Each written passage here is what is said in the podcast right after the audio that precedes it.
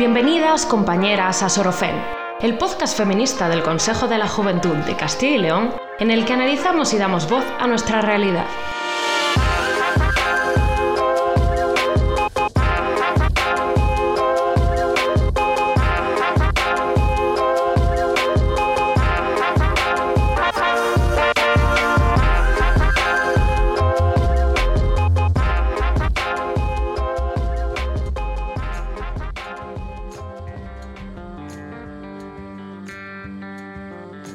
Pues aquí estamos con otro episodio más de Sorofem. Hoy hablaremos sobre violencia sexual y es que es un tema extremadamente importante sobre el que hablar y poner las cartas sobre la mesa. La violencia sexual constituye quizá una de las violaciones de derechos humanos más habituales y ocultas de cuantas se cometen en nuestra sociedad.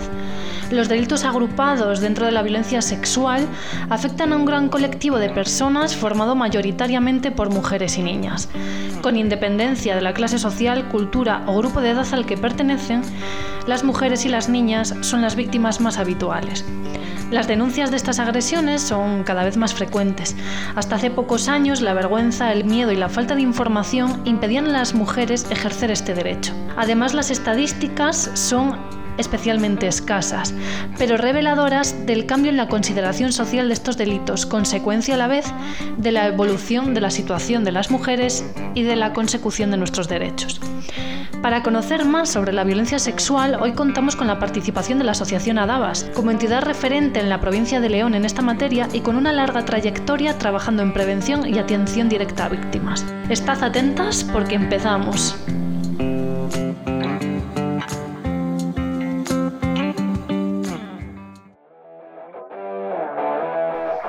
El feminismo responde. responde. responde.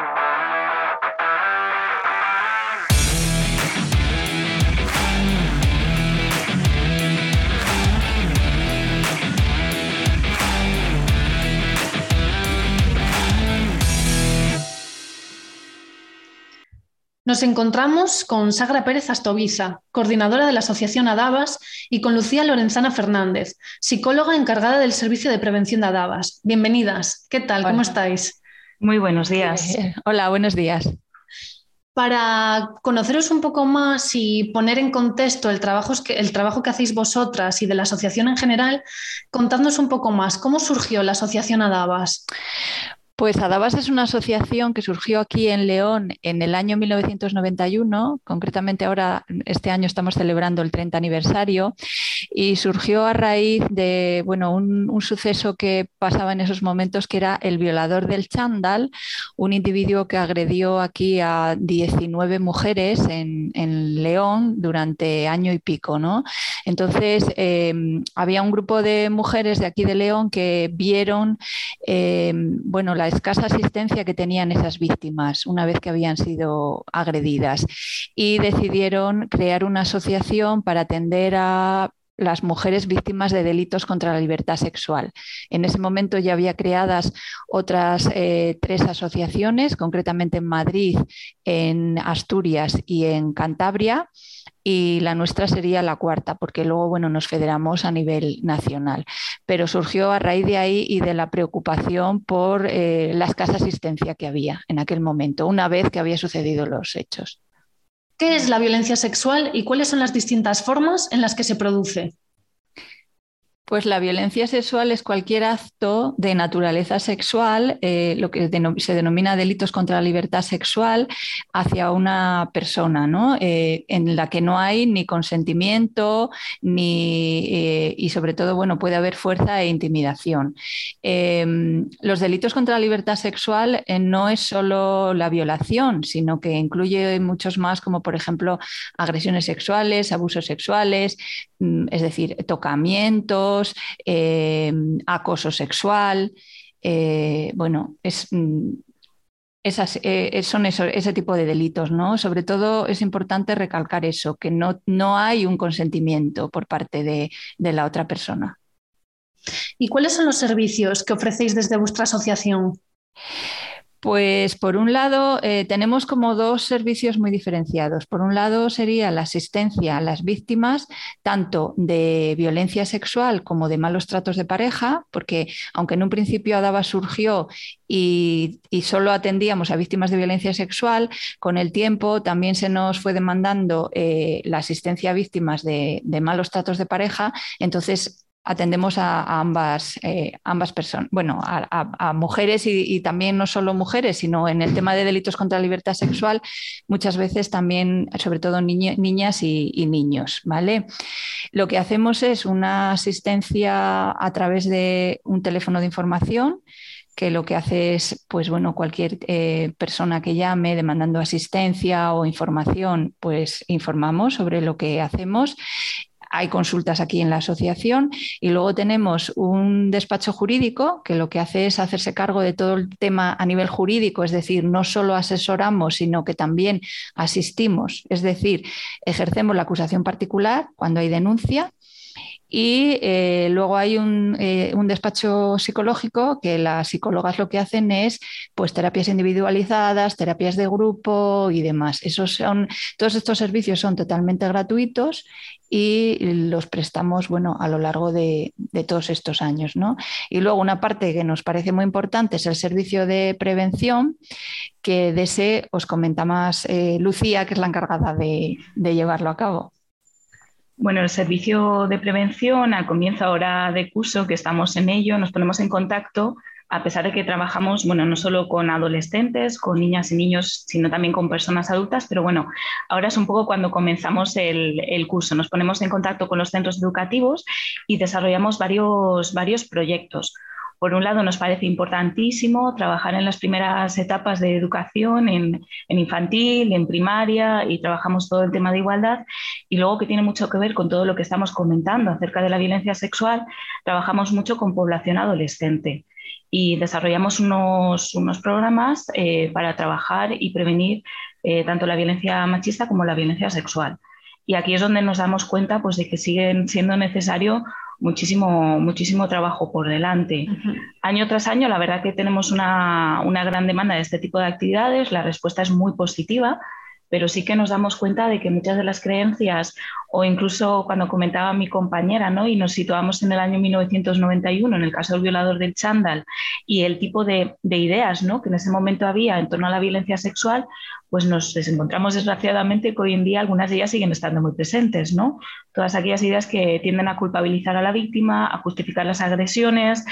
Eh, bueno, pues ahí vemos que todavía sigue siendo necesario un trabajo en prevención. Relacionándolo con esto último que nos has comentado, Lucía, os lanzo la siguiente pregunta, porque como sabéis, este podcast lo lanzamos desde el Consejo de la Juventud de Castilla y León. Y me gustaría preguntaros eh, si hay muchos casos de violencia sexual entre la juventud y cuál es la forma o cuáles son las formas más comunes en las que se da esta violencia sexual entre los jóvenes. Eh, bueno, depende, depende de los años, es decir, lo que nos llega a la asociación hay años que hay más gente joven, hay años que igual no tanto. Eh, sí que solemos tener bastantes menores y, también depende un poco de los años, ¿no? Pero sí que yo creo que habría que resaltar que la mayoría de, los delitos contra la libertad sexual se produce por personas conocidas de la víctima. Es decir, también hay un mito de que las agresiones sexuales se producen por la noche por parte de un desconocido y demás. Vale, sí que hay de esas agresiones, pero mayoritariamente son personas conocidas. ¿Vale? Sobre todo en el tema de gente joven, eh, hay muchos casos de, eh, bueno, pues estás en un bar, en un pub, en una fiesta, eh, conoces a alguien y luego puede, puede llegar eh, a haber una, agresión sexual, ¿vale? Pero bueno, sobre todo yo creo que, es importante remarcar eso. muchas veces mm, se piensa, como ya digo, en, el tema de los desconocidos y mayoritariamente y anualmente los casos que nos llegan son sobre todo conocidos de la víctima, familiares, parejas. Yo además echando un vistazo en vuestra página web, eh, he estado viendo un poco pues eh, cómo funcionáis, los recursos que tenéis, he estado leyendo también vuestro blog y, he visto que también tenéis como un apartado en el que habláis de los abusos sexuales a menores. Hmm que también es un súper temazo. Y esto está incluido dentro de la, violencia sexual, lógicamente. Y claro, uniéndolo con esto que también estás comentando, claro, las agresiones sexuales en la infancia se cometen principalmente por las personas más cercanas. Eso es, familiares, personas más cercanas que... mayoritariamente, sí, mayoritariamente en menores yo creo que, bueno, no vamos a decir el 100%, ¿no? pero mayoritariamente en un porcentaje muy alto son conocidos y sobre todo familiares. Y también remarcaría, eh, tenemos muchos casos de mujeres que ahora son adultas y que en su momento fueron víctimas de, abusos sexuales no lo contaron o si lo contaron no las creyeron, eh, han tenido ahí, bueno, esa situación durante muchos años, están mal, mujeres que igual llevan 15 o 20 años con tratamientos por depresión que no se han atrevido a contarlo porque, como algunas dicen, nunca me lo preguntaron. Es decir, cuando son mayores ni siquiera son capaces tampoco de verbalizarlo, a no ser. Yo creo que si se lo preguntas, sí que lo, dicen, ¿no? Porque tienen como muchas ganas de soltarlo. Pero es algo que no se pregunta. O sea, igual tienes un tratamiento durante 15 años por depresión y no se llega a la raíz de por qué tienes esa depresión, ¿no? Entonces, bueno, sí que es importante eh, trabajar todo esto y por eso insistimos mucho en el tema de la prevención. Hay que contar, eh, bueno, y, a los peques, ¿no? Porque aquí hemos tenido casos de abusos a menores de cuatro o cinco años.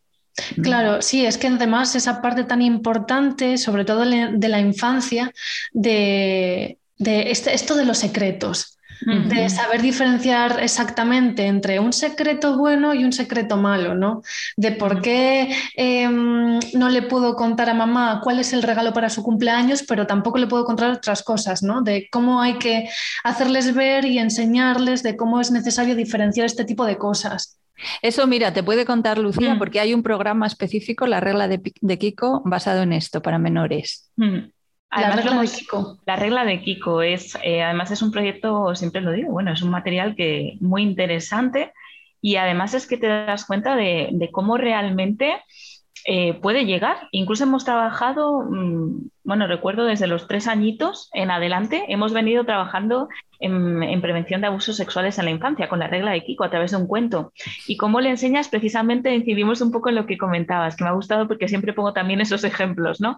El tema de los secretos, de la confianza, del querer bien, de...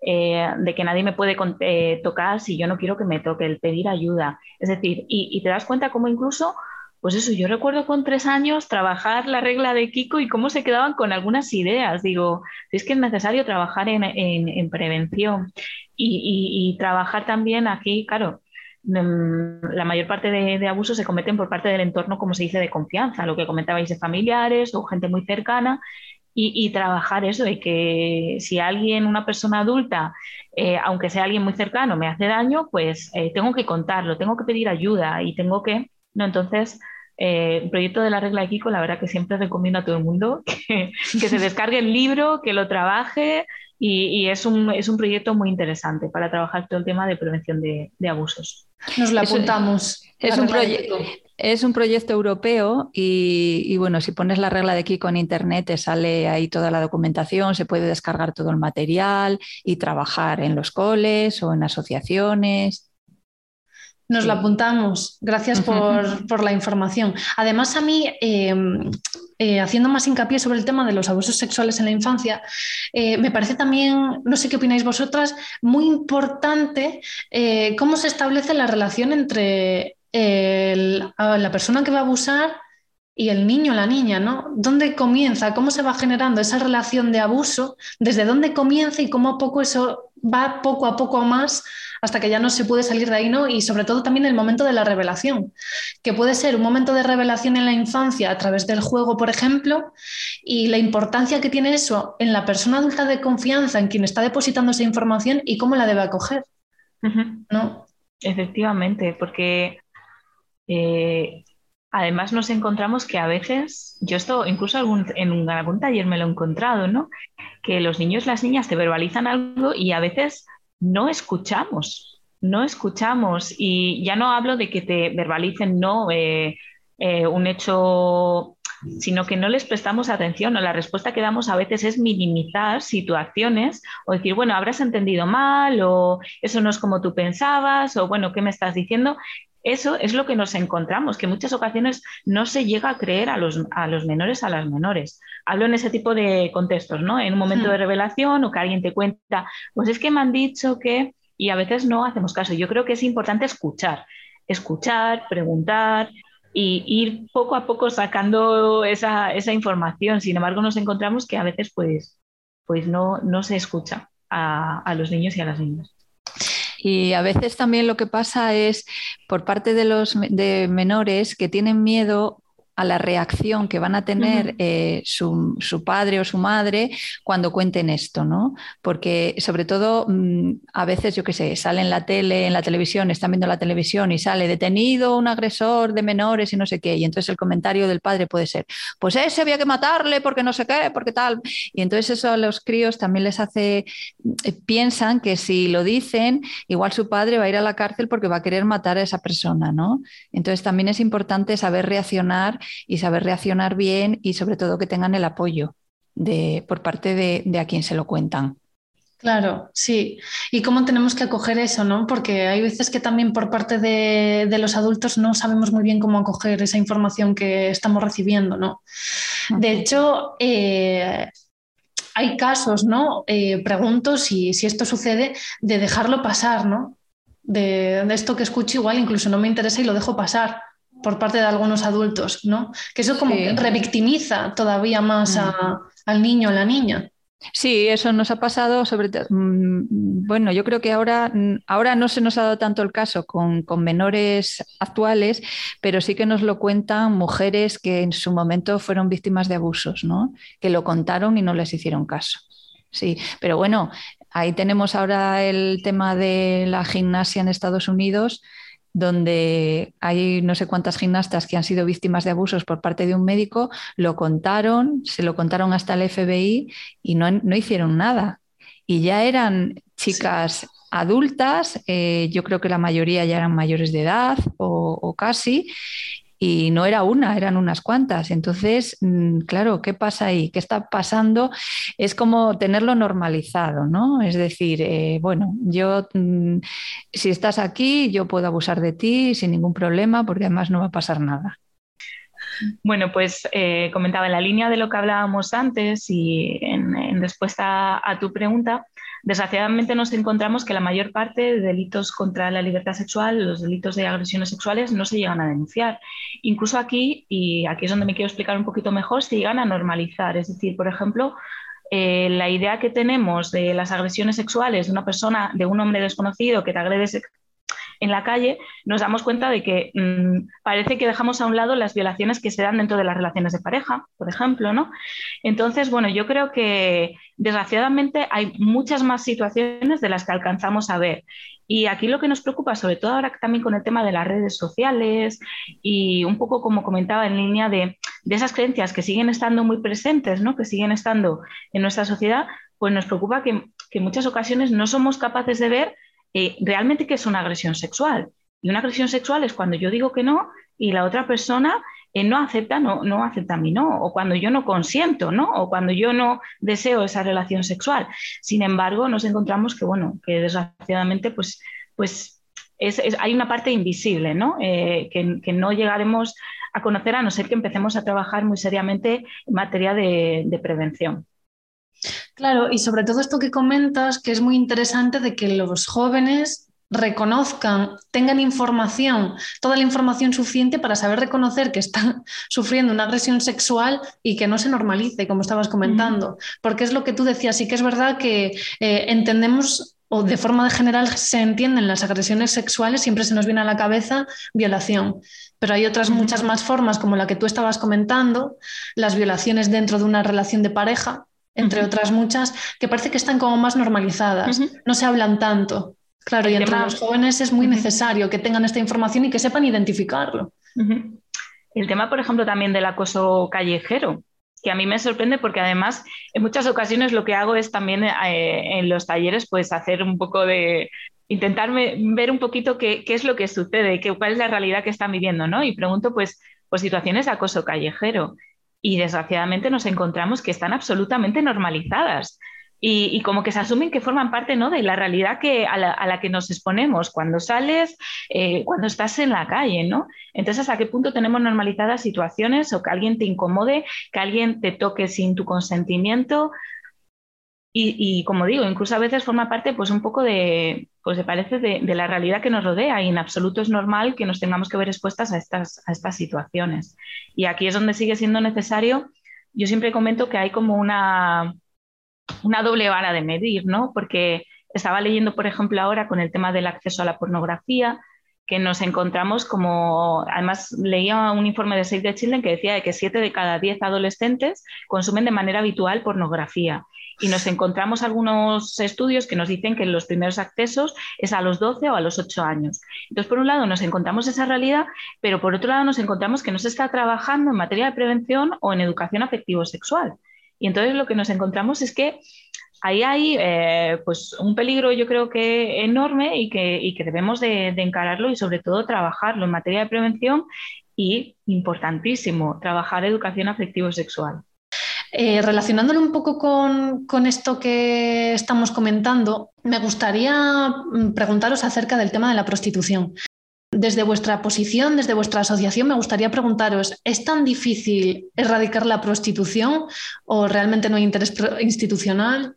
A ver, em, yo creo que lo que hay es una falta de interés institucional, porque concretamente hay las asociaciones feministas han elaborado una ley abolicionista. Y ahí está, con todo el articulado, con toda la legislación que habría que cambiar una vez que se promulgara esa ley y demás. Es decir, sí que hay, eh, sí que se puede hacer, otra cosa es que haya interés por hacerlo. Y Lucía, me gustaría preguntarte también eh, cómo habéis adaptado todo el tema que trabajáis desde la parte preventiva de vuestra asociación durante todo el año de la pandemia, que, tanto daño ha hecho. ¿Cómo, ¿Cómo habéis seguido adelante? Bueno, el comienzo del curso del año pasado fue duro, para qué negarlo, pero lo cierto es que, bueno, nos hemos adaptado y la verdad que el resultado ha sido muy positivo. Sí que es cierto que yo creo que, bueno, la presencialidad, el contacto del tú a tú directo, ¿no? Con las y con los adolescentes es importantísimo, al igual, por ejemplo, que con menores, que también hemos trabajado con infantil y con primaria a través de, videoconferencias.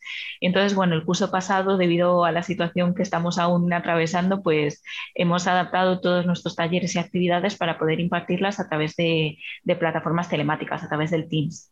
Y este año, pues bueno, como todavía la situación no está del todo en, su absoluta normalidad, en su máxima normalidad, pues bueno, estamos ofertando las actividades eh, de manera presencial, de manera online y vamos un poco adaptando nuestros contenidos para poder, para poder seguir trabajando en materia de prevención, que nos parece lo importante sí que es cierto que yo creo que es necesario trabajar, em, bueno, que llega mucho más, ¿no? Cuando trabajamos de manera presencial, pero yo creo que también precisamente nos permite también llegar a quizá lugares donde no llegaríamos, o bueno, yo creo que es algo interesante a tener en cuenta, ¿no? Todo el tema de, la nueva, de esta nueva realidad.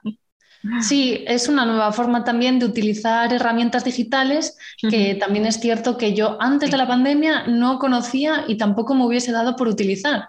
Y sin embargo, a consecuencia, pues oye, se han descubierto nuevas herramientas y nuevas formas también de, trabajar. Para ir cerrando la entrevista, me gustaría preguntaros dónde os podemos encontrar y saber más sobre la asociación y el trabajo que hacéis. Pues tenemos una página web que, ahí viene toda la información. Poniendo Adabas, eh, sale, es adabas.org.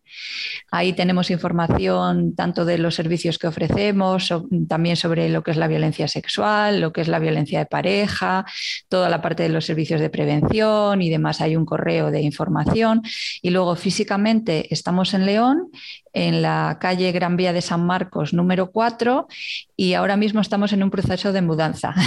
Vamos a seguir en el mismo número, en el número 4, pero nos pasamos al primero, oficina 1. De momento todavía estamos en el antiguo, que es en el, piso segundo, pero bueno, en unos días nos cambiaremos. De todas maneras, ya informaremos de, este cambio. Pero a través de la página web, luego tenemos un teléfono que es el 987 230-062. Eh, ese teléfono mm, atendemos así de mm, mientras estamos aquí y si no estuviéramos en la oficina eh, hay un contestador y en ese contestador hay un teléfono de urgencias. Por si hubiera algún caso de urgencia, pues también lo atendemos. Pues Lucía Sagra, nos apuntamos esta última información para todas aquellas personas que estén interesadas o lo necesiten, nos puedan contactar y localizaros y agradeceros mucho este ratito que habéis compartido con nosotras, eh, dándonos información sobre vuestro trabajo y os deseamos toda la suerte del mundo, que sigáis adelante, que sigáis trabajando en este tema tan importante y tan necesario. Muchas gracias. Muchas gracias. Gracias a ti.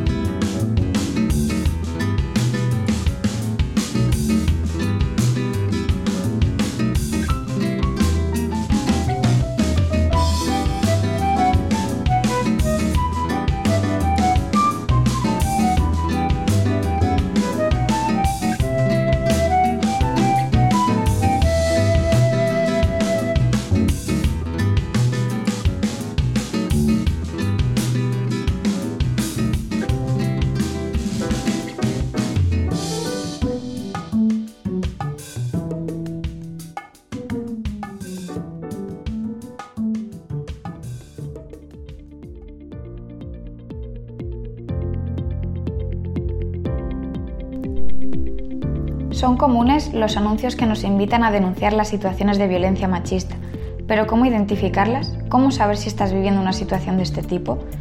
Entre ellas, amenaza con hacerte daño a ti o a tu familia, desprecia lo que sientes, ridiculiza a las mujeres, no deja que tengas un empleo y que ganes dinero para evitar que tengas independencia económica. Te humilla o te insulta tanto en privado como delante de más personas. Te agrede físicamente, te aísla de tu familia o de tus amigos y amigas, es decir, no te deja que quedes con nadie que no sea él. Te ha forzado a mantener relaciones sexuales en contra de tu voluntad. Mantiene el control sobre tu dinero. Toma decisiones que te afectan. Recuerda que hay formas de violencia mucho más sutiles que pueden ser un indicador también, como puede ser el control del móvil, hacerte de menos, minar tu autoestima o no tenerte en cuenta. No dudes en pedir ayuda. Denuncia.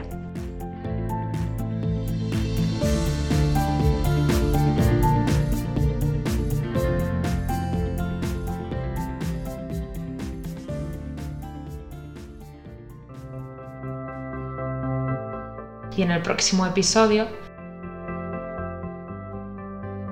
En el próximo capítulo de Sorofen abordaremos las diferentes formas de ciberviolencias de género que se experimentan especialmente entre la población más juvenil. Hablaremos sobre ciberacoso, grooming, sextorsión, ciberacoso sexual, sexspreading, sexting. No te lo pierdas. Hasta la próxima, compañeras.